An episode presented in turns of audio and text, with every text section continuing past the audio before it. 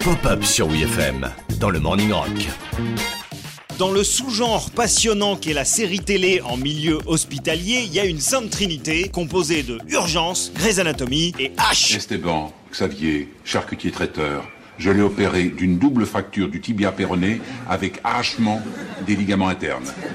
Après, il est mort, je ne sais pas de quoi. En 2022, le milieu de la production de séries américaines est chamboulé par des révélations ahurissantes à propos d'une des scénaristes de Grey's Anatomy. Vous allez en tomber de votre civière. J'ai décidé de vous muter à l'hôpital Velpo. Quoi À l'hôpital Velpo En 2014, une certaine Elizabeth Finch est recrutée dans l'équipe d'écriture de Grey's Anatomy qui va sur sa dixième saison et a besoin d'une petite greffe suite à une carence en qualité. Ça, ça fait mal. hein. L'une des raisons de l'embauche d'Elizabeth Finch, c'est son état de santé. En effet, peu avant de commencer son taf, elle avait annoncé dans la presse être atteinte d'un chondrosarcome. Pardon Ah Pardon Un chondrosarcome, une tumeur cancéreuse rare affectant les os, donc euh, pas cool du tout. Finch va au boulot avec un turban sur la tête, s'absente souvent pour suivre son traitement, mais elle injecte sa propre expérience dans les histoires de Grey's Anatomy. Son courage force l'admiration de ses collègues. Elle est vraiment très forte. Ouais. Et vous l'avez recruté dans quel service Bah, dans le service des baratineuses, hein, je crois bien. En février 2022, la boss d'Elizabeth Finch reçoit un email de l'ex-compagne de cette dernière qui lui révèle que cette maladie est une invention. Une enquête va même révéler que Finch a fait plus que mentir, elle s'est carrément appropriée la maladie de son ex-femme. Tout était faux. C'est pas joli, joli, hein, c'est moche. Et le plus fou dans tout ça, c'est que la boss de cette horrible personne, Shonda Rhimes, s'apprêtait tout juste à sortir une nouvelle série nommée Inventing Anna, inspirée de l'histoire vraie d'une mythomane condamnée pour abus de confiance. Quelle étrange coïncidence. Évidemment, Elizabeth Finch a été virée sur le champ et elle a dû chercher du travail ailleurs. À l'hôpital Velpo